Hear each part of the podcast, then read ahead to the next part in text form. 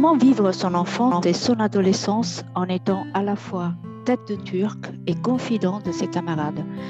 Comment trouver sa place face à des enseignants, la plupart du temps désemparés, par un enfant surdoué qui questionne sans cesse ce qu'on lui propose et qui ne veulent pas être bousculés dans leur certitude et se mettent à l'abri de la norme? Pour en parler, je reçois Alban Bourdi, auteur, producteur de radio, compositeur et chroniqueur musical.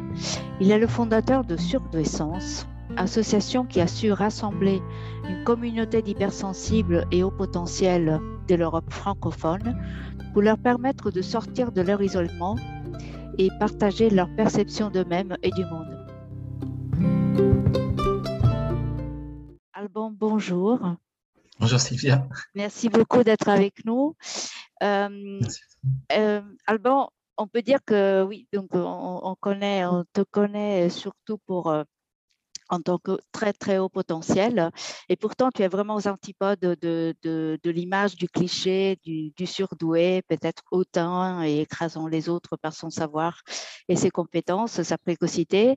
Euh, alors, en tout cas, c'est tel que tu te décris euh, de manière très authentique et spontanée dans le livre Itinéraire d'un haut potentiel sensible qui est ton dernier ouvrage sorti aux éditions Le Duc, euh, on voit vraiment comment tu as cherché toute ta vie à trouver un équilibre entre euh, cette douance euh, très très prononcée, donc et une précocité qui est connue très vite, et une vulnérabilité aussi hein, face au monde, liée un peu au décalage que tu as rencontré très vite dans ta vie avec ton environnement et à la fois avec les personnes de ton âge, avec les adultes. et donc, tu consacres une, très grande partie de cet ouvrage à la période de ta scolarité, euh, qui malheureusement est vraiment une illustration parfaite de ce qu'on appelle la maltraitance éducative, euh, puisque euh, au fil du temps et dès le début d'ailleurs, hein, et toute, toute ta scolarité a été marquée par la nuit, le harcèlement, le regard des autres, un regard très, très critique et très malveillant, ou en tout cas incapable de comprendre qui tu étais, comment tu étais. la souffrance, donc jusqu'à la maladie. Donc c'est vraiment ton corps, ton, esprit et ton corps qui ont vraiment souffert de cette période. Est-ce que tu peux retracer un petit peu le début de ce parcours euh, qui a été compliqué dès le primaire d'ailleurs? Oui, bah, même depuis la maternelle, même parce que quand tu parlais des, au niveau du corps, des, symptômes comme ça qui sont apparus, c'était dès la, dès la maternelle. Mais bon, comme c'était pas obligatoire vraiment, bah voilà, quand j'avais mon corps qui, euh, qui manifestait euh, quelque chose d'assez spectaculaire, euh, de, rejet, on va dire, de, l'école, mes parents me sortaient à chaque fois de, l'année scolaire de maternelle, et puis là, les, symptômes très inquiétants disparaissaient d'un coup. Alors le primaire, là, le, au niveau du mais là, c'était juste de l'ennui, en fait. Hein. Maternelle, c'était juste vraiment de l'ennui parce que je savais déjà lire et écrire et puis on s'en rendait même pas compte qu'on ne faisait pas faire ça du tout. On nous faisait juste dessiner, on nous occupait. J'avais l'impression qu'on venait juste pour, euh, voilà, quand c'était pas nous faire dormir carrément. Mais après, c'était juste de l'occupation. Puis il y avait rien, il y avait rien de stimulant, il y avait rien du tout. On apprenait rien, c'était désespérant. c'était sur ce côté-là. Bon, puis après, il y a aussi le côté, voilà, le, bruit, les odeurs, l'atmosphère. Enfin, déjà, ça me plaisait pas euh, physiquement parce que déjà les, salles de classe on était tous euh, les uns sur les autres avec des, lumières fortes et tout, et puis euh, si on était un peu serrés les uns contre les autres, surtout pour dormir tout ça, je trouvais pas, voilà, il y avait des, odeurs qui, me dérangeaient. C'était pour tout un ensemble de choses vraiment que ça me déplaisait. Mais c'est vrai que l'aspect décalage beaucoup avec les autres et puis incompréhension des adultes, ça c'est pas m'en effectivement à l'entrée en primaire donc au CP ou, ou, très rapidement parce que euh, parce que c'était vraiment pas normal pour les pour le directeur d'école surtout que, que, je sache déjà lire et écrire alors que j'avais rien fait pour apprendre.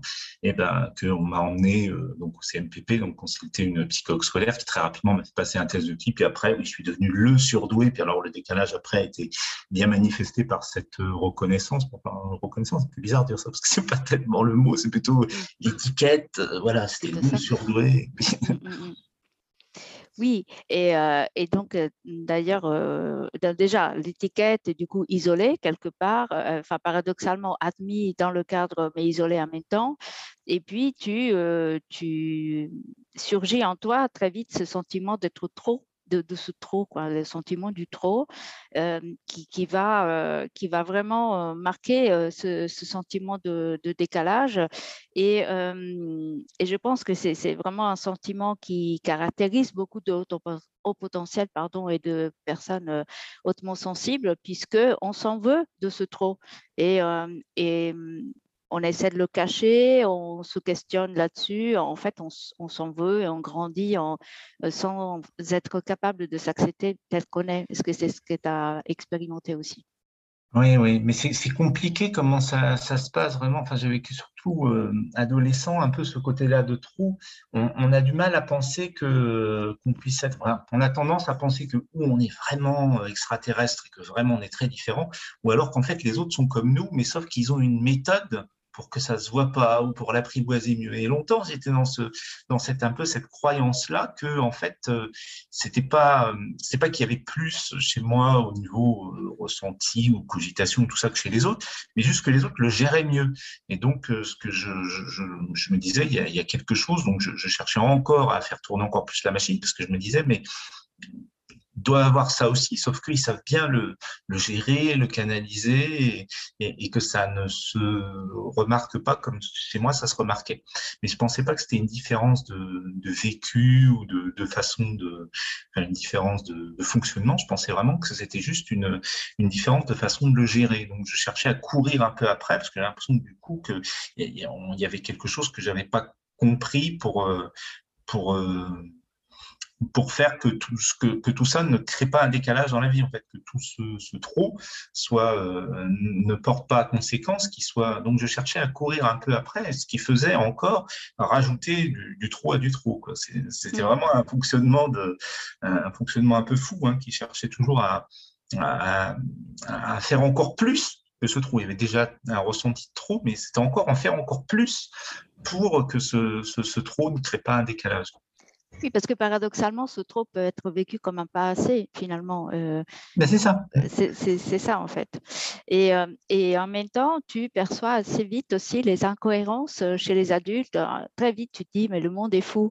Et, et donc, j'imagine que c'est vraiment pas confortable d'être là-dedans, à la fois se sentir dans cette course de rattrapage pour essayer de trouver la méthode que tu n'as pas, pour canaliser ce trop, et donc euh, rechercher quelque chose que les autres ont et toi, tu penses ne pas avoir, tout en percevant qu'il y a quand même une folie chez les autres. Donc, euh, que finalement, le décalé n'est pas forcément celui qu'on croit. Euh, et j'imagine que grandir, enfin, avant même de grandir, être enfant avec cette conscience-là des choses, cette perception-là des choses n'est vraiment pas, pas évident. Ah oui, oui, c'est euh, bizarre. au niveau de, la différence, euh, je disais que les, gens, que le monde était fou, quand tu disais, bon, ça serait que c'est, je cite un peu Carlos Tinoco aussi, parce que je dis un peu ça, je sais pas si vraiment j'aurais mis ces mots-là, mais en tout cas que, c'était incohérent, que comme si les gens euh, étaient pris par quelque chose qui faisait qu'ils n'arrivaient pas à voir les choses telles qu'elles étaient, ou alors que, c'était l'explication que j'avais la, plus souvent parce que je me disais c'est c'est pas possible. Forcément ils voient que c'est pas juste ils voient que c'est incohérent mais seulement il y a quelque chose qui fait que euh, ils font comme s'ils le voyaient pas ou euh, euh, ou voilà ou en tout cas comme si j'avais l'impression des fois qu'ils étaient comme hypnotisés par quelque chose qui, qui faisait que ils, se rendaient pas compte. Enfin souvent j'avais l'impression dans les situations puis de, de groupe hein, que ce soit avec des adultes ou des enfants que j'étais le seul un peu à comprendre ce qui se passait et puis des fois, je trouvais ça vraiment incroyable parce que je me disais, mais au début, je me disais, bon, ils font semblant de ne pas voir parce que voilà. Puis je me rendais compte que finalement, ils arrivaient au bout d'un moment à, la même conclusion que j'avais spontanément. Et, ça, c'était très, euh, ah, c'est très incompréhensible pour moi, ça. Mais c'est comme toutes les choses aussi que j'ai appris très vite, comme ça, en une fois, puis que je vois les, personnes qui apprennent petit à petit. Et là, c'est pareil, et c'est assez déstabilisant parce que, euh, ouais, c'est ce décalage vraiment assez incroyable qui fait que c'est. Parce que au début, c'est vrai qu'on va plutôt chercher un passé, on comprend tout de suite, mais on voit que les autres ne le comprennent pas. On dit bah, peut-être que bah, c'est comme le test de QI, même quand est passé, je me suis dit, au début, j'ai fait ça beaucoup trop simplement. Moi, je savais pas vraiment ce que c'était, je savais pas du tout euh, comment on mesurait ça, ni rien du tout. Mais comme on m'avait présenté ça comme quelque chose de très, très euh, sérieux, puis assez difficile, comme pour moi, tout était simple, quand je suis arrivé à la fin, j'ai dû tomber dans le panneau, en fait, j'ai dû être à côté. Et là, c'était pareil, quand je comprenais tout de suite d'un coup, puis voyez les autres comprenaient pas, je me dis non, en fait, je suis à côté, il faut, que je cherche faut que je cherche quelque chose. C'est pas possible que ça, ce qui m'apparaît clairement, ça doit pas être le, le vrai, ça doit pas être le résultat. En fait, il faut que je mm. cherche comme les autres. Il faut que je fasse comme les autres. Il faut que je cherche. Donc après, après, quand je commençais à chercher avec les autres, je m'attendais à trouver un autre résultat. Puis quand je voyais que les autres personnes après avoir cherché, trouver le même résultat que moi j'avais tout de suite, c'est très déstabilisant. Je me dis, ah ben oui, bah en fait, euh, ouais. Alors que moi, je commençais donc à chercher, puis essayer de prendre les choses par un autre bout, essayer de, en, commençant à envisager d'autres résultats. C'est vraiment très étrange dans ce décalage. on perd vraiment la confiance. Mais tout à fait, tout à fait. Et, c'est ça, ça, questionne vraiment la méthode d'apprentissage et le fait qu'on puisse, euh, enfin, qu'il y ait des profils qui puissent avoir le résultat tout de suite sans passer par tout le process de d'argumentation, de méthode, mais que le résultat est bon quand même. Et c'est vrai que c'est, c'est souvent pas évident à comprendre pour euh, bah, les personnes qui, qui, qui, nous encadrent, qui, qui nous enseignent, qui nous accompagnent. Et, euh, et ça, ça, a vraiment posé problème. Moi, dans, tout le, parcours, souvent, tu parles de ces adultes qui soient enseignants ou directeurs d'établissement, qui sont vraiment impuissants. En tout cas, ils se mettent dans cette posture d'impuissance, de incapacité ou, ou non-volonté de, comprendre et de, se, de trouver une solution pour toi. Euh, à chaque fois, tu as l'injonction de devoir entrer dans un cadre et dans une norme et rarement, on te propose quelque chose qui, qui réponde à, tes, à qui tu es, à tes capacités, à, ton fonctionnement. On te stigmatise plutôt que de t'accueillir et t'accepter, voire même, euh, bah, quelque part, euh, savoir aussi apprécier, reconnaître tes capacités. Qui, à la limite, on te renvoie à un effet miroir culpabilisant parce que tu es trop brillant, ce qui est quand même hallucinant quand on y pense. Et c'est toujours à toi de t'adapter, sauf que tu t'adaptes pas parce que tu ne peux pas t'adapter euh, facilement à quelque chose qui te ralentit. Et d'ailleurs, ton corps, il en souffre euh, très, très vite. Et euh, tu as une parenthèse d'école à la maison qui, est une vraie respiration et qui malheureusement doit, doit, doit, être, doit, doit prendre fin parce que voilà, c'est c'est l'exception trop exceptionnelle à la règle. Mais est-ce que tu peux quand même dire un peu euh, ce que ça t'a apporté, pourquoi tu étais bien? Dans l'école à, la, maison, bah, après, je pense quand même que j'étais trop euh, qu'à cette période-là, mais c'est le regard euh, après, hein, parce mm. que sur le coup, je le vivais très bien. Mais après, je trouve quand même que j'étais sans trop isolé dans ces années-là, ça durait deux ans et demi.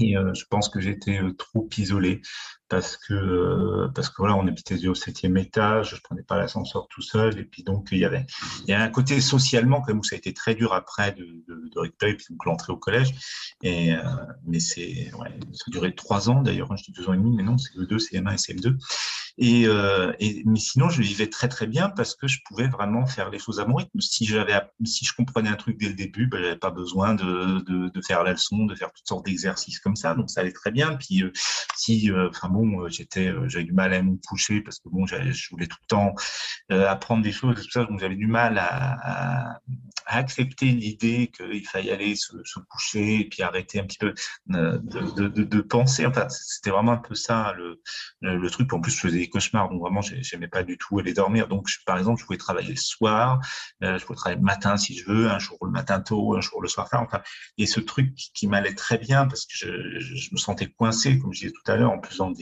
dans des, dans des atmosphères qui ne plaisaient pas, mais ce, ce, cadre-là de, de, euh, de, dire on va faire une heure pour faire ça, alors que nous on prend cinq minutes et tout ça, c'était très pesant. Donc là, il y avait une grande liberté, il y avait une, une façon de, de gérer son temps et puis de, pouvoir euh, euh faire, enfin, de pouvoir aller très vite d'une chose à l'autre si on a compris. Et puis, puis voilà, après, c'était aussi un programme un peu bah, qui était qui était un peu ancien, hein, plus, euh, qui était, c'était dans les années 80, donc j'ai fait ça, mais euh, c'était, enfin, les années 80 et début des années 90, mais euh, c'était, c'était des programmes qui n'avaient pas changé depuis les années 50-60, donc il y avait un côté, euh, enfin en français par exemple, qui était beaucoup plus d'un niveau plus haut. Enfin, il y avait moins d'ennuis déjà, même dans le programme en soi. C'est pour dire ça que ce que j'ai expérimenté. Bon, par exemple, j'ai commencé là, j'avais fait le donc le, c'est-à-dire quand j'étais en CE1 dans la classe, il y avait le CE2 en même temps, donc j'ai pu vraiment comparer le CE2 que j'aurais fait si j'avais tout CE2 après, parce que j'avais plus d'intérêt en plus pour le CE2 qui se passait à côté de moi que pour le CE1, parce que voilà, j'apprenais un petit peu plus de choses. Et euh, donc j'ai pu comparer avec le programme après de CE2 de l'école à la maison, qui c'était un organisme qui s'appelait EPC, auquel par correspondance, et c'était plus stimulant comme ça parce qu'il y avait un, je sais pas, il y avait des choses qui étaient d'un niveau, sans doute, je pense, un peu plus haut. Et euh, mais j'aimais beaucoup le, le truc en plus de pouvoir faire autre chose en même temps parce que euh, mon cerveau, vraiment, quand j'étais enfant, j'aimais bien apprendre tout en, euh, par exemple, en écoutant de la musique, en regardant un paysage. Enfin, on regarde un paysage un peu, oui, mais enfin, on était enfin, par la fenêtre, on pouvait rien que le mm. paysage en face comme ça, mais en tout cas, plusieurs stimulations en même temps. Et ça m'aidait à bien assimiler les choses. Euh, je portais mon attention sur une chose, mais en fait, j'intégrais bien euh, l'autre chose qui était, qui était plus en, voilà, euh, qui était un peu sur le côté ou en filigrane, comme ça. Donc, j'aimais beaucoup ce, cette, cette possibilité de pouvoir vraiment euh, me mettre dans les meilleures dispositions. J'aimais bien faire plusieurs choses à la fois. Je pouvais, euh, je pouvais très bien euh, faire la leçon euh, tout en jouant avec des personnages Playmobil, tout en écoutant une musique, tout en lisant même, et, ou en tout cas en regardant un livre comme ça, ou sur les animaux, ou sur des trucs comme ça. Enfin, et, et j'ai l'impression que tout se, se, nourrissait, s'assimilait un peu en même temps. Il y avait une certaine logique. Et c'est comme s'il y avait un point en plus où, à un moment, on pourrait appeler un espèce de d'état de flow, comme on dit maintenant, où tout, où tout était, était très euh, limpide, enfin tout faisait sens parce que c'était assimilé en même temps. Mmh avait une espèce de voilà de castration qui faisait que voilà c'était. Puis j'avais tellement, je cherchais tellement la stimulation que voilà une seule chose, c'était pas suffisant. Il fallait, euh, j'avais mon attention en même temps sur euh, ma grand-mère qui était dans la pièce d'à côté, qu'est-ce qu'elle faisait, ou elle regardait la télé. Je pouvais suivre aussi un peu ce qu'il y avait dans le programme télé, voilà, et ou, à la radio, parce que le matin elle écoutait la radio aussi. Donc euh, il y avait tout un, ensemble d'éléments comme ça. J'aimais beaucoup voilà être stimulé de différentes façons et que ça faisait ça faisait beaucoup plus. Euh, enfin, ce qui me manquait vraiment dans, dans mon expérience de l'école maternelle et l'école primaire, c'était la stimulation. J'avais beaucoup l'impression qu'on euh, d'ennui et puis de cadre très lent, mais très très lent et très très très très rigide. Et puis euh, euh donc donc là, c'est ça qui me plaisait beaucoup dans l'école à la maison, c'est ce, cette liberté, cette, cette, cette liberté de, de faire ce qui était mieux pour moi. Mm, mm. Oui, parce que c'est un cerveau complètement décloisonné, une manière d'apprendre complètement décloisonnée, alors qu'à l'école, il y a un temps figé et un parti pour l'apprentissage et rien d'autre à côté en même temps, au contraire. Donc, c'est sûr que ça ne pouvait, pas, ça pouvait pas vraiment correspondre. Euh, donc, euh, donc, tu dois retourner à l'école quand même après, euh, tu changes d'établissement. Après, il y a la partie collège qui déjà pour euh, les adolescents n'est jamais une période facile. Hein. On connaît bien le, mot des, parents, de la famille qui disent attention, ou la sixième, euh, ça va changer, ça va être dur, etc. Ça pour n'importe qui. Mais pour toi, c'était vraiment un calvaire. Je pense qu'on peut l'appeler comme ça.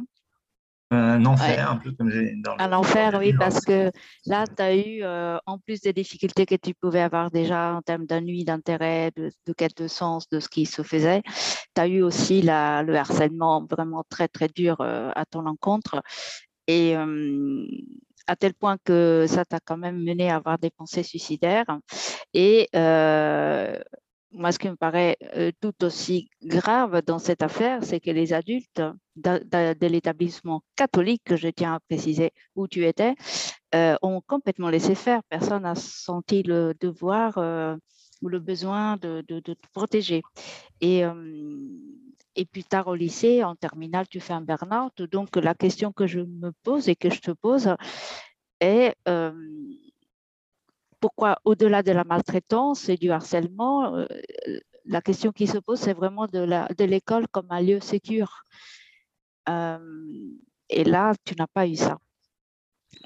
Pas du tout. Hein. En plus, quand oui, quand j'étais enfant, je me sentais pas en sécurité avec les autres enfants. J'avais toujours, je recherchais toujours un peu le regard d'un adulte, si on nous regardait un peu comme ça, parce que avec les autres enfants, bah, surtout les garçons, parce qu'avec les filles ça me faisait pas ça, mais avec les garçons, j'avais des cousins qui étaient assez, euh, qui avaient des jeux assez violents. Puis même bon, dans les cours de récréation, comme ça, je trouvais toujours les, les, les, les jeux de garçons violents. Et si j'étais avec d'autres garçons de mon âge, je me sentais jamais, jamais en sécurité. Mais c'est vrai que ce qui est devenu grave, effectivement, c'est quand je suis rentré en sixième là, dans cet établissement, où, euh, là, même, même s'il y avait un adulte qui nous regardait, je ne me sentais pas en sécurité parce que je savais, comme tu disais, qu'il n'y avait pas de, avait pas de protection. Au contraire, c'était pour eux, c'était, il fallait, euh, c'était une expérience. Enfin voilà, il fallait se défendre, tout ça. Donc c'était, euh, il n'y avait vraiment pas du tout de, de protection. Puis ça, c'est vrai que c'était assez, oui, c'était assez terrible parce que j'avais euh, cette.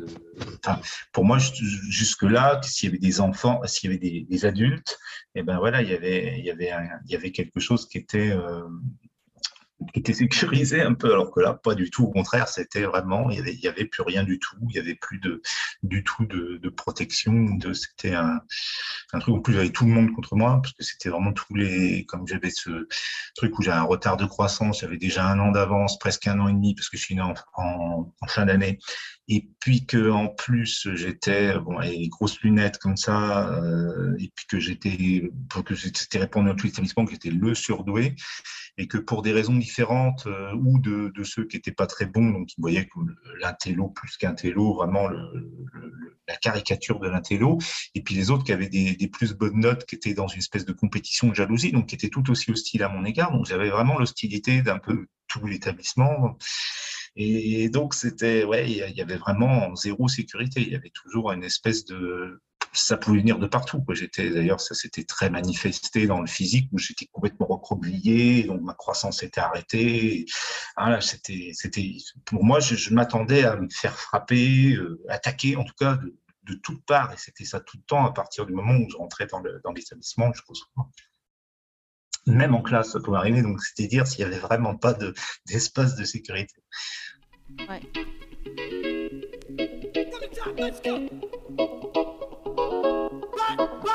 We go now. Batman scoop on the mic. Mixing the mix on the wheels of steel. This is what I was fucking born to do.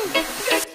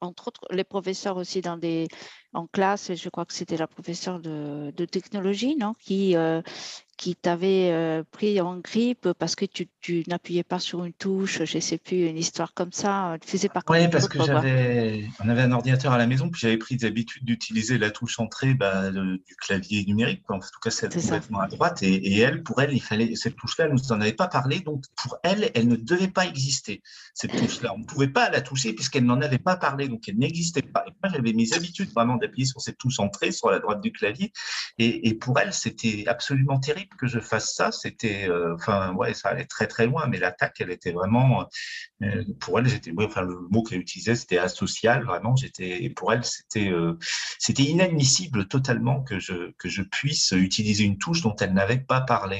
Et pour moi, c'était vraiment un réflexe assez ancré, je tapais assez vite à la machine, puis, sur le clavier, et puis, voilà, c'était un réflexe, cette touche entrée, je pouvais, voilà.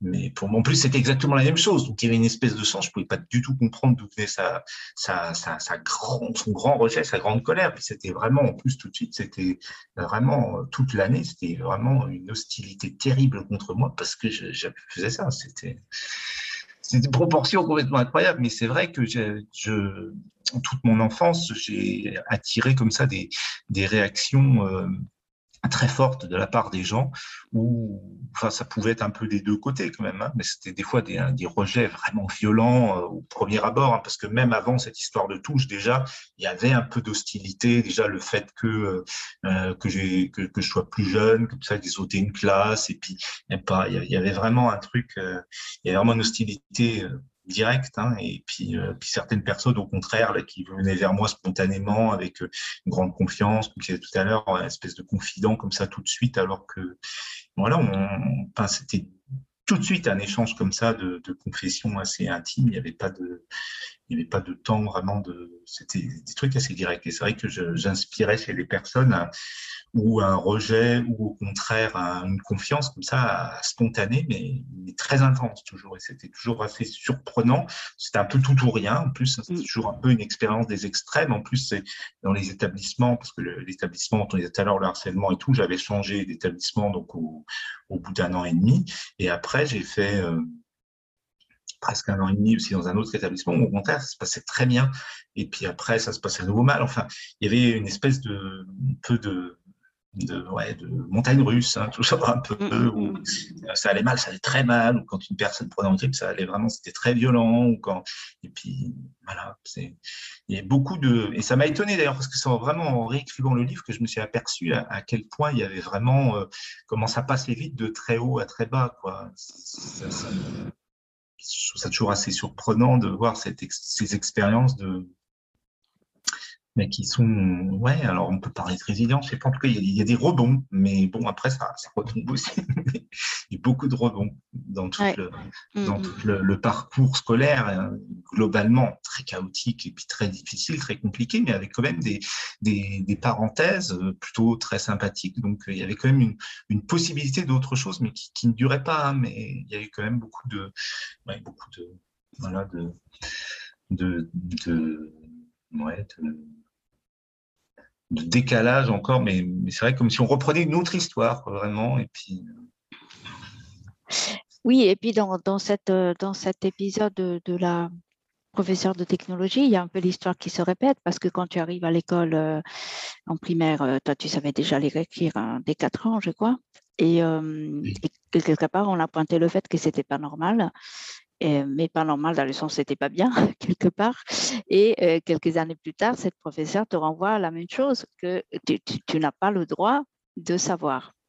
De savoir ah avant qu'elle n'explique, avant qu'elle euh, elle enseigne, toi, tu n'as pas le droit de, de, déjà avoir cette connaissance et cette euh, compétence. Donc, je, je, dirais presque que ça se passe de commentaires, mais c'est très, je pense que ça nous parle plus de, de l'adulte, de ses propres insécurités que, que, d'éventuels euh, défauts, euh, si on peut les appeler ainsi, d'un enfant euh, qui n'est pas au niveau, entre guillemets, attendu ou, auquel il est supposé être quand il arrive dans une classe. Et, et j'ose espérer que ces choses-là ne vont plus se reproduire parce que c'est vraiment très, c'est inutile, c'est inutile, ça n'a pas de sens et c'est vraiment source de souffrance pour l'enfant qui n'y est pour rien. On n'a quand même pas culpabilisé de, de savoir. C'est vrai qu'il y a pas mal d'anecdotes comme ça aussi. J'en ai une qui est bien en tête. Là, c'est euh, par exemple en cours d'anglais aussi en sixième. Donc, on était censé aussi ne rien connaître de l'anglais, alors que moi, je connaissais un peu. Bon, je connaissais beaucoup de, chansons en anglais et tout, donc je connaissais un peu les textes et tout ça. Donc, elle nous demande de, enfin, elle nous demande, c'était, c'était noté, hein, euh, comment on dit, euh, d'où viens-tu? Et moi, je dis, where do you come from? Mhm. Et elle m'a compté faux, elle m'a mis zéro parce qu'elle m'a dit que ça, c'était une tournure, euh, c'était la tournure la plus correcte, donc là, c'était la, la, bonne tournure, mais on n'était pas censé encore la connaître parce qu'elle l'avait pas appris, donc elle l'avait pas, nous l'avait pas apprise, donc c'était zéro parce qu'il aurait fallu que je dise, where are you from? Qui était beaucoup plus simple. Plus basique, oui. Plus basique, mais on n'était pas censé connaître le reste. Mais ce que je trouvais incroyable, c'est qu'elle m'a mis zéro, donc parce que je disais un truc, qui était, comme je savais un truc qu'elle n'avait pas appris, ben c'était faux. Du coup, elle a compté ma réponse fausse, alors qu'au contraire, elle était meilleure, elle le disait elle-même. Mais fallait pas parce qu'elle n'avait pas appris. Donc, euh, et, c'est vrai que je pense qu'il y a eu plein, vraiment plein de, d'anecdotes comme ça, hein, de trucs où, où c'était, euh, où j'étais un problème, ou en tout cas quelque chose même qui faisait peur, parce que dans le cadre de la, du directeur d'école, le fait que je sache lire et écrire comme ça, alors que j'avais pas suivi de, d'apprentissage, c'était quelque chose qui lui faisait peur. Au début, c'était le déni, non, c'est pas possible, non, c'est pas possible. Puis après, c'était, euh, mais qu'est-ce que c'est que ce, qu'est-ce que c'est que ce cas là C'est, je, je veux pas voir ça, quoi. C'est oui, quelque part, tu déranges, quoi. Tu déranges euh, les, acquis, les certitudes euh, de, des adultes en plus. Des adultes. Donc, c'est encore plus grave, entre guillemets, euh, qui, se sentent bousculés, déstabilisés par un enfant qui en sait plus qu'eux, peut-être. Et voilà. Donc, et d'ailleurs, une question, parce que c'est important aussi la relation entre tes parents et les écoles, parce que pour eux aussi, j'imagine, ça n'a pas été facile.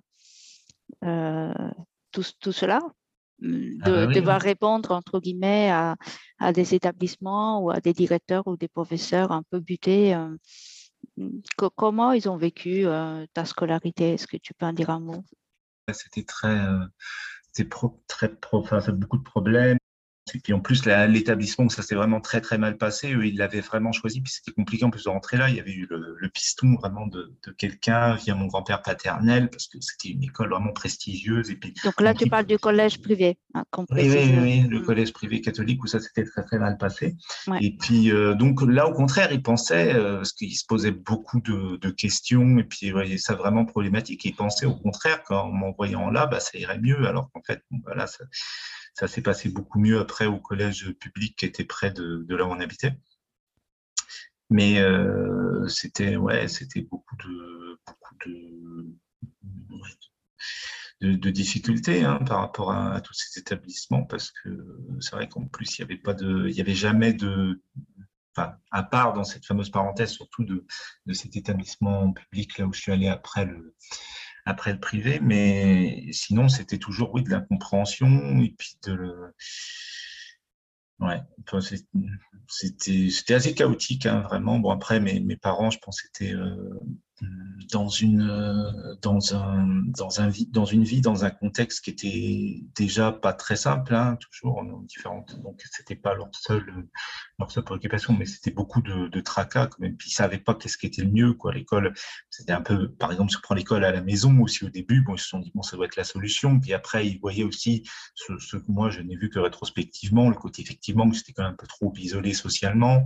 Et puis donc ça ils avaient peur aussi un peu de ça. Donc ils voilà ils savaient ils savaient jamais qu'est-ce qui était euh, qu'est-ce qui était le mieux pour moi quoi jamais. Et puis en plus il y avait l'espèce d'incompréhension toujours des, personnes. En plus volontiers quand ça se passe mal à l'école quand vous avez les, directeurs ou les conseillers d'éducation ou les professeurs principaux tout ça ils essayent un peu de culpabiliser les parents tout de suite hein, toujours. Donc c'est toujours mm. toujours compliqué à, vivre comme ça parce que oui donc c'est cette euh, ce réflexe de, culpabilisation qui, se perpétue et qui, s'étend aux parents. Euh, c'est quand même, c'est encore assez impressionnant de, constater ça. Parce qu'à la base, il n'y a aucune faute, entre guillemets. il n'y a strictement aucune faute, il n'y a aucun défaut, euh, aucune mauvaise volonté. D'ailleurs, euh, d'ailleurs, oui, je voulais revenir là-dessus parce que tu n'étais vraiment pas un enfant qui, même s'il comprenait très vite et trouvait très vite la solution, mais tu avais quand même envie, par ailleurs, de beaucoup de comprendre, de construire, euh, d'apprendre. Et tu parles dans le livre de, différents projets, tu parles de cette, euh, passion pour le classement, euh, tu parles de cette envie d'écrire un dictionnaire. Donc, tu n'es vraiment pas quelqu'un qui se qui se réfugie dans le, dans le rien faire. Au contraire, au contraire, très, très, très actif. Tu as envie de faire plein de choses. Ben oui, ben oui c'était vraiment, hum, c'était vraiment, en plus, je ne sais pas si je le contraste avec d'autres enfants comme ça, c'est vrai que c'était un peu, hum, un peu particulier, effectivement, parce que le, rien faire, je ne savais pas du tout ce que c'était, mais euh, si c'était, enfin, s'il n'y avait pas vraiment un sens, une construction, comme tu disais, ça m'intéressait vraiment plus, c'est-à-dire se divertir ou jouer juste pour jouer, s'il n'y avait pas quelque chose à, apprendre ou alors vraiment hum, un, partage vraiment avec quelqu'un que j'aimais beaucoup, et puis donc où ça allait. Mais s'il n'y avait pas quelque chose de nourrissant, ou au niveau relationnel, ou au niveau euh, instructif, ça ne m'intéressait pas juste de, jouer ou de divertissement comme ça. Donc je, cherchais, il n'y avait pas de rien faire. En plus, je cherchais toujours à faire quelque chose qui soit constructif. Alors, des fois, je pouvais jouer tout seul aussi, comme je disais tout à l'heure, avec des Playmobil et tout ça, mais c'était dans l'idée de construire un monde qui était dans le cadre d'un pays que j'avais euh, imaginé aussi. Donc, et, il fallait construire ce pays, il fallait construire une histoire, un mode de vie et tout ça. C'était toujours, il fallait que ça soit constructif. Ou alors que ça soit nourrissant vraiment dans l'échange, dans le lien avec une personne, mais c'était pas sinon, euh, c'était pas s'occuper pour s'occuper, quoi. Mm. Mais pour jouer, il fallait vraiment toujours qu'il y ait quelque chose de, ou de nourrissant, constructif. Et ça, c'était tout le temps, tout le temps, et beaucoup trop même, hein, parce que ça ne s'arrêtait jamais. Puis il y avait ce truc de, euh, en plus, surtout la volonté de comprendre qui était beaucoup trop, parce que je pensais qu'à un moment, on comprenait tout. Et il y avait cette, cette recherche à tout comprendre. Donc mm. euh, voilà, dès, qu'il y a un sujet comme ça, des livres, il fallait que, que j'intègre, que je lise tout pour, pour comprendre le tout. Et une espèce de course comme ça qui était vraiment malsaine, parce que surtout physiquement, ça c'était quand même éprouvant. Et, et, mais mais j'étais porté vraiment par ce truc-là parce que j'avais l'impression qu'il voilà c'était c'était magnifique quoi. mon corps le vivait de façon vraiment stressante et surtout à un moment quand j'ai vu qu'il y avait vraiment trop et que c'était pas possible mais que je voulais pas vraiment me résigner. Mais au tout début vraiment dans l'enfance dans les premières années c'était quelque chose qui était vraiment très très stimulant puis qui me portait vraiment vers l'avant parce que tout était merveilleux. Il y avait tout à apprendre, il y avait tout à, à comprendre. C'était euh, c'était purement positif. Et pour moi l'école ce qui était terrible mais vraiment terrible. Dans l'école à la maison, beaucoup moins parce que je pouvais réduire sur des petits espaces comme ça. Mais ce que je trouvais terrible dans l'école, c'est pour moi, c'était une entrave à apprendre. C'est-à-dire, dès que je sortais de l'école, ben, je pouvais prendre des livres, je pouvais faire toutes sortes de choses, je pouvais apprendre vraiment, alors qu'à l'école, c'était un peu me condamner à passer des heures à quasiment rien faire, pour faire des choses en tout cas qui étaient très, euh, que je trouvais très lentes et très ennuyeuses, et passer énormément de temps sur, euh, sur un truc qui n'était pas grand-chose, ou même que je savais déjà. Donc, euh, donc pour moi, l'école, c'était c'était un obstacle dans, cette, dans cet appétit de, de comprendre et d'apprendre. Mmh oui, en tout cas, le rythme n'était absolument pas le tien. C'est le moins qu'on puisse dire. Mm. Mm. Et euh, alors après, je voudrais aborder avec toi tes passions, parce que ça, c'est très important aussi dans ta vie, euh, des passions qui sont autant de ressources qui, je pense, t'ont vraiment aidé aussi à, à, trouver ta place, à trouver ton espace et ton rythme, justement. Donc, on a l'écriture qui s'est révélée euh, être très très vite euh, quelque chose de très important pour toi, la musique aussi et le théâtre. Même si avec le théâtre, tu as une relation un peu plus contrastée. Mais euh, est-ce que tu peux nous en dire un peu plus pour l'écriture? Notamment, j'avais noté parce que ça me parle aussi le sens du mot juste, l'exactitude. voilà. Et voilà, qu'est-ce que tu as envie de nous dire par rapport à, ces trois passions et, et comment surtout elles t'ont aidé à, hum, à trouver ton équilibre, à trouver ta voie J'ai une relation différente, je pense un peu aux trois. Mais ce que je pourrais dire pour ne euh, pour pas avoir l'aspect paradoxal du théâtre, c'est la scène parce que je pourrais dire que la passion, c'est plus. Je veux dire, été passionné par le théâtre, mais comme à un moment, effectivement, il y a eu ce vécu un peu paradoxal avec des trucs plus négatifs. Mais ce que je retrouve quand je fais des conférences, euh, par exemple, maintenant, c'est mais beaucoup la scène, mais beaucoup le, partage direct, en train de, de, te parler comme ça devant plusieurs personnes et de partager comme ça à haute voix, de s'exprimer, euh, voilà, par la voix et par les, les, gestes comme ça devant des personnes. Donc, il y a la, la passion, je dirais vraiment pour garder un truc qui soit vraiment que, enfin, il n'y ait pas d'ombre comme ça, je pourrais parler plus de la scène. Alors, euh, l'écriture, euh, l'écriture, ça s'est toujours imposé un peu comme une nécessité. Donc, ça s'est imposé vraiment comme quelque chose de. Ouais, et puis la, la, la, passion, effectivement, ça serait plus après pour aller trouver le, le mot juste ou pour aller trouver euh, quelque chose de créatif comme ça. Mais il y avait un, un besoin vraiment à l'enfance d'écrire, un besoin viscéral d'écrire physiquement, ce que je fais quasiment plus maintenant, parce que maintenant, c'est avec clavier. mais, mais c'était d'écrire vraiment un stylo sur, et puis sur une feuille de papier et puis de remplir des, des cahiers, des énormes cahiers comme ça tous les jours. Écrire, mais rien, même si ça fait pas forcément de sens, mais d'écrire des mots et écrire, écrire, écrire, parce que c'est comme si euh, fallait, euh, il y avait quelque chose à. La plupart du temps, je ne trouvais pas de cadre parce que, ce, dont je souffrais terriblement quand j'étais enfant, c'est que j'ai l'impression que, je pouvais, que ce que je disais n'était pas considéré à sa juste valeur parce qu'on n'y entendait que la parole d'un enfant. Et ça, c'était absolument terrible pour moi. Donc, la plupart du temps, je ne trouvais pas d'espace pour m'exprimer à l'oral ce que j'avais envie d'exprimer.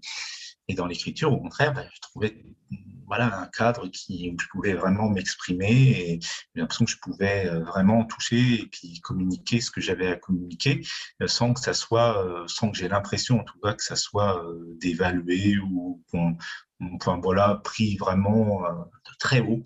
Et, donc l'écriture, c'était un peu comme ça, c'était un peu le, le, champ de, tout est possible et le champ je pouvais vraiment donner vie à des choses ou exprimer des choses que euh, dont j'avais pas l'espace à, l'oral. En plus, bon, il y avait une certaine émotivité qui faisait aussi que ça pouvait être compliqué. Par exemple, dans un petit groupe, hein, avec des adultes, c'était un petit peu différent. Mais l'adulte, le problème, c'est que j'étais pris de haut quand je parlais. Et avec les enfants, j'arrivais pas à... J'étais plutôt celui qui écoutait qui en venait parler que celui qui parlait. Donc, voilà.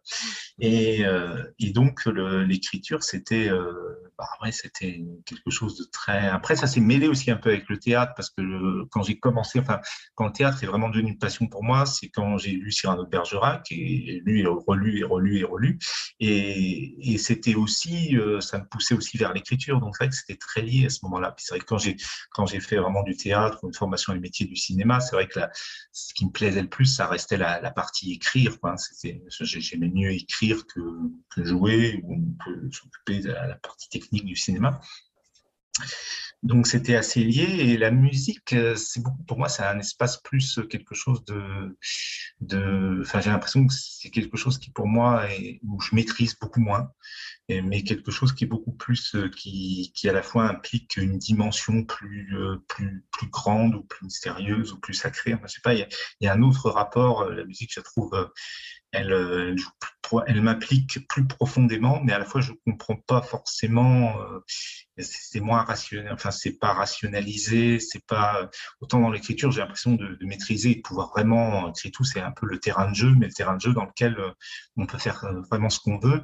Et la musique c'est plus en côté où on reçoit, où on se laisse surprendre, où où on va on va beaucoup plus impliquer l'émotionnel, mais sans chercher à sans chercher pour le coup à mettre des mots dessus. Alors des fois ça peut avoir ce truc un peu peur, surtout pour quelqu'un qui bien nommer les choses avec le mot juste et tout ça, mais ça m'a permis justement de me déconnecter du, du trop de mental, alors que alors que l'écriture, ça pouvait, bon, même s'il faut prendre une expression un peu poétique ou tout ça, mais ça restait quand même, euh, la musique, je pense, m'a vraiment sauvé, et surtout dans l'époque où, enfin, par exemple, l'époque très douloureuse de l'établissement euh, privé dont on parlait tout à l'heure, euh, mon refuge vraiment absolu à ce moment-là, j'ai écrit beaucoup, bien écrire, mais mon refuge absolu à ce moment-là, c'est la musique, mais, juste en écouter hein, à, à, cette époque-là.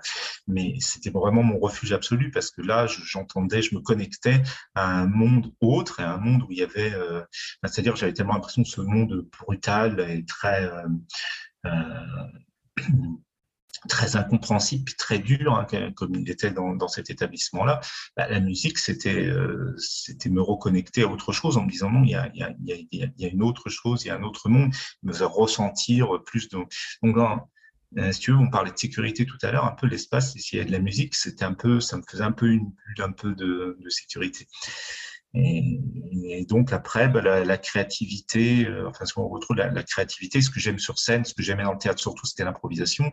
Euh, ce que j'aime aussi en conférence, c'est de, de, de, pas trop savoir ce que je vais dire et puis de, euh, d'avoir vraiment des, des, grandes lignes, une intention, mais euh, de laisser sinon en fonction du, du moment. Et puis ce que j'aime bien bah, dans, la, dans la musique, dans l'écriture aussi, comme ça, c'est la créativité. Donc là où ça se rejoint vraiment, c'est le côté Euh, c'est le côté voilà créer, émettre, parce que c'est vrai qu'en tant que hypersensible, ultra sensible, on, on, absorbe beaucoup beaucoup de choses et puis euh, donc c'est toujours euh, Enfin, souvent, quand on absorbe trop comme ça, s'il n'y a pas ce moment de, de créativité, bah ça, ça, fait vraiment un trou qui, de, qui peut nous submerger.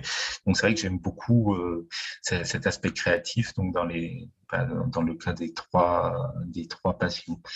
Mais la musique, c'était vraiment une passion qui m'a vraiment beaucoup beaucoup porté dans, dans l'enfance. Euh, puis c'était quelque chose qui donnait comme euh, qui faisait aller plus loin un peu tout le reste. C'est-à-dire comme je disais que j'aimais bien apprendre tout à l'heure de la musique aussi. Et puis euh, ça, voilà, c'était c'était un peu ce qui le dénominateur commun. Par exemple, c'est vrai que dans les films, quand je commençais vraiment à m'intéresser beaucoup au cinéma aussi, mais je trouvais vraiment le, pouvoir de la musique, c'était ce qui me fascinait presque le plus, parce qu'il beaucoup écrire les dialogues, hein. mais, euh, mais pour moi, dans la musique, on pouvait quand même exprimer des choses qui allaient plus loin que le, que le dialogue. Et ça, c'était quelque chose d'assez vertigineux, mais qui, qui porte, hein, qui, et, bon, voilà. J'aime beaucoup ce, cet aspect. Euh, dans les, avec ces passions-là, bah, ce, que ce soit la scène ou l'écriture, ce côté où on, se, lance comme ça, enfin, que ce soit on se lance à écrire, ou on se lance comme ça sur une scène, il y a, il y a ce côté où euh, on s'offre vraiment à travers quelque chose. Et euh, j'aime beaucoup le, après, ça peut marcher dans les deux sens, hein. mais j'aime beaucoup le, moment, enfin, ça, peut être, je veux dire, côté public ou côté euh, qui reçoit, mais ce, côté comme ça où exprimer euh, quelque chose qui, euh, enfin, s'ouvrir à un cadre, un, terrain, un espace où on peut exprimer quelque chose et lui donner vie. C'est ça. J'entends surtout que c'est vraiment un espace de liberté que, que, tu as peut-être eu du mal à trouver ailleurs. Et, et aussi par rapport à la musique, euh, vraiment la phrase qui m'est venue, c'était quelques grammes de finesse dans un monde brut. C'était, c'est vraiment ça. Et, hum, et aussi euh, un univers où justement euh, toutes tes sens sont activés et pas que l'intellect. Et c'est peut-être ça qui est, est fort là-dedans parce que ça permet de lâcher beaucoup de choses, d'être euh, comme ça envahi, mais dans le bon sens du terme, par quelque chose qui nous dépasse, qui est très doux, qui porte. Et je pense que c'est très, très bienfaisant, très stimulant et très bienfaisant. Euh, D'ailleurs, est-ce que tu serais pour aujourd'hui, rétrospectivement, pour qu'il y en ait plus à l'école? Est-ce que, la musique, c'est une dimension qui a manqué euh, dans ton parcours scolaire et que tu penses pour être euh, utile? Indéniablement. Après, le, ce qui en a plus, je sais pas, la musique telle qu'on l'a, telle que je l'ai fait dans différents établissements, ça m'a jamais passionné les cours de musique qu'on a fait euh, pour différentes raisons, parce qu'il y avait des approches un peu différentes. Mais enfin, que ça soit une faire jouer de la flûte à bec, là, euh, enfin bon, j'ai jamais été passionné par les cours de musique. Parce que la musique, c'est plus quelque chose que je mettrais en un peu en filigrane de, différentes matières, plutôt que de faire des cours de musique. C'est plutôt euh, ouais, mettre mettre des choses en musique, enfin je sais pas, il y a toutes sortes de, façons, ou inculquer en tout cas une, espèce de, dimension musicale comme ça aux différents apprentissages, une dimension de rythme. Donc ça, je trouve ça, ça serait vraiment très intéressant. Mais que ce soit pas un îlot musique euh, vraiment comme ça déjà, même si ça peut être bien fait, je, je pense que c'est plus quelque chose qui, parce qu'effectivement, ça implique beaucoup de choses et ça, ça touche un peu tous les sens, on va dire, c'est surtout l'oreille, mais j'ai l'impression que ça touche beaucoup le, les sens, ça parle beaucoup aux émotions, à, à quelque chose, ça fait, euh, puis, voilà, ça transcende aussi un peu, je pense, beaucoup de choses au niveau des, des, des, mots, enfin bon. Donc, euh, je pense que vraiment, oui, beaucoup plus de musique dans l'apprentissage va être très bien. Enfin, si on stimule comme ça les enfants au niveau du rythme, je pense qu'on peut, on peut faire des, des, choses qui soient favorables à l'apprentissage de, de, tous les domaines finalement. You can't wait on other people to be what you've been called to be. You can't wait on their affirmation. You can't wait on their approval. You can't wait on their support. Sometimes you just got to run and look behind you and say, everybody who wants to run, run, but I can't stop running because you're not running with me. Listen, listen to me, hear me. You can't stop chasing your dream just because somebody in your life won't chase it with you. You can't stop believing in yourself just because somebody in your life won't believe in you. You can't stop chasing the dreams of your life just because when you know when you do it, you're going to have to do it all by yourself.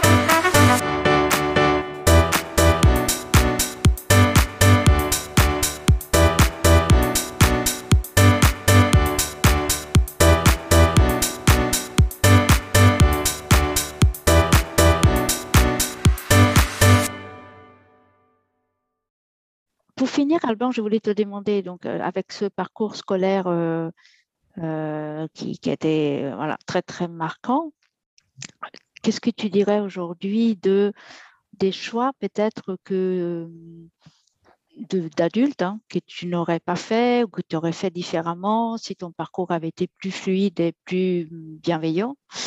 D'une part, et d'autre part, donc en, en, quoi en gros ce parcours a marqué ta vie d'adulte? En bien et en mal. Et, et puis, un, message final qui est quand même un message positif, que de dire même, même d'un parcours comme ça, on peut quand même s'extraire et trouver sa voie et pour ce faire, euh, sur quoi tu t'es appuyé, comment tu es arrivé. J'ai lu dans le livre notamment un passage qui est très éclairant parce que ça dit vraiment comment tout toi, une fois arraché à un environnement néfaste et toxique, a pu s'exprimer. Quand tu es parti avec ta maman dans les Alpes, euh, euh, bah, tu as, gagné 20 cm d'un coup, ton corps s'est transformé, tu t'es libéré de plein de, de choses comme, comme presque sous l'effet d'une baguette magique. Euh, c'était quand même assez, assez saisissant ce passage. Et voilà, j'aurais voulu que tu me dises un peu pour finir comment, comment tout cela t'a marqué et euh, est-ce que tu penses que ta vie aurait été différente si tu avais eu un parcours scolaire plus euh, doux, tout simplement? Aurait été différente indéniablement. Après, euh, les, aspects négatifs, il y a eu deux bascules, parce que la bascule dont tu as parlé, c'est vrai que quand, quand j'ai quitté, j'avais toujours vécu en ville, et puis euh, aller vivre dans les montagnes, et puis euh, quitter l'école hein, à ce moment-là, donc l'année de mes 16 ans, mais c'était un peu avant d'avoir 16 ans. Enfin, que j'ai quitté l'école, hein, mais la montagne, c'était l'année d'après. Et ben, ouais, c'est donc il y a une bascule aussi après l'année de mes 30 ans, où là j'ai vécu les choses euh, toutes de, manière beaucoup plus positive, hein, que ce soit la sensibilité, tout ça. Donc là, je pense que là, j'ai pu m'appuyer sur peut-être un effet positif d'avoir eu ce parcours scolaire-là. Jusque-là, j'ai plutôt subi, même s'il y avait une grande libération, donc euh, cette année de mes 18 ans, quand je suis allé en montagne, mais euh, je vais rester quand même entre cet âge-là, donc 18 et 30 ans, plutôt dans des, dans des aspects plutôt négatifs de ce parcours, c'est-à-dire un, manque, un, grand manque de confiance en moi, euh, une, une espèce de, ouais, de, je, dirais, c'est assez loin maintenant, hein, mais je dirais comme une espèce de peur du groupe c'est vraiment une espèce de, peur de, la meute du groupe. Enfin, je pas, il y a un truc comme ça qui était très, euh, qui était quand même assez ancré parce que j'avais toujours ce truc, euh, l'impression, bah, le côté tête de turc et tout, toujours l'impression d'être, euh, que s'il y avait un groupe, j'allais me retrouver non seulement assez isolé parce que ça c'est toujours assez fréquent, mais même la victime, enfin, des autres membres du groupe une difficulté avec la, hiérarchie et tout ça. Ça, je pense aussi que c'est séquelles aussi de l'enfance, même si on peut dire que c'est un peu en fonctionnement de base, mais, mais c'est aussi ce truc où, comme je ne pouvais pas faire confiance aux, adultes, aux professeurs et tout ça, qui au contraire m'étaient euh, toujours plus ou moins hostiles, pas toujours, enfin la plupart du temps. Et, donc, euh, donc voilà, il y avait ce truc aussi de ne pas du tout faire confiance à. Euh, oui, il va avoir du mal à avoir du mal à travailler en groupe, tout ça, une expérience professionnelle, ça c'était création d'entreprise, euh, unipersonnelle, donc c'était vraiment des expériences assez solitaires. Et il y avait vraiment un côté, euh, un côté se méfier un peu de, oui, de, beaucoup de choses, hein, beaucoup de, de, méfiance, et puis de un peu une certaine ouais, incompréhension.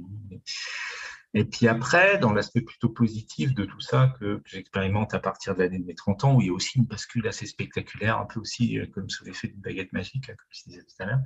Et, là, euh, ce qui se passe, c'est que je, trouve que de, cette, de ce parcours assez chaotique, euh, l'aspect positif que je trouve, c'est que j'ai pas le, enfin, hmm, comment je peux dire ça au mieux? Enfin, il y a un truc où j'aime bien finalement avoir avoir une impression d'avoir eu à se construire un peu soi-même et de ne pas avoir suivi un trop un mouvement, même pas du tout, donc suivi un mouvement ou suivi comme ça le, le troupeau, où je trouve que finalement il y a, c'est peut-être plus facile euh, au début parce qu'on se laisse un peu porter par un mouvement, mais après, je pense que bah, les, expériences que j'ai comme ça, il y, a, un moment où ça devient un peu plus compliqué.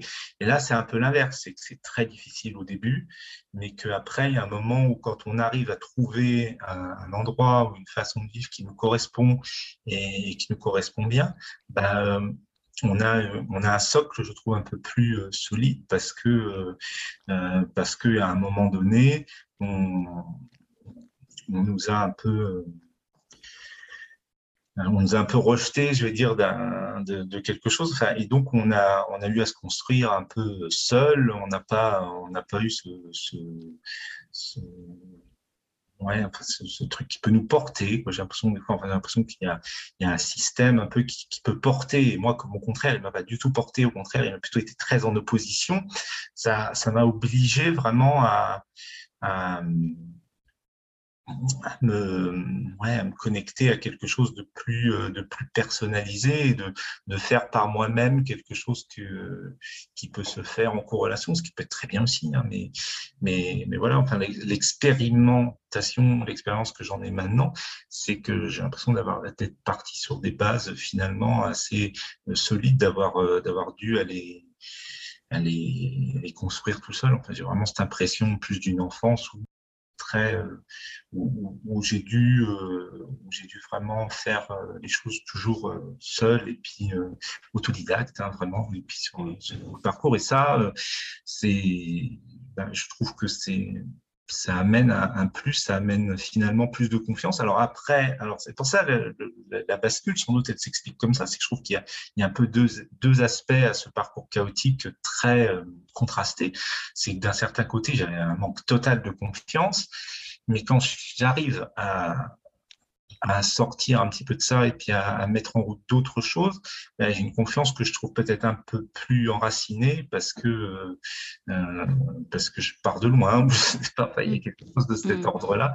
Et puis après, il y a une une ouverture sur les, les, autres qui se fait différemment parce que une fois que bah là il y a ce, cette chose qui est construite en soi-même comme ça, bah on est euh, une, façon de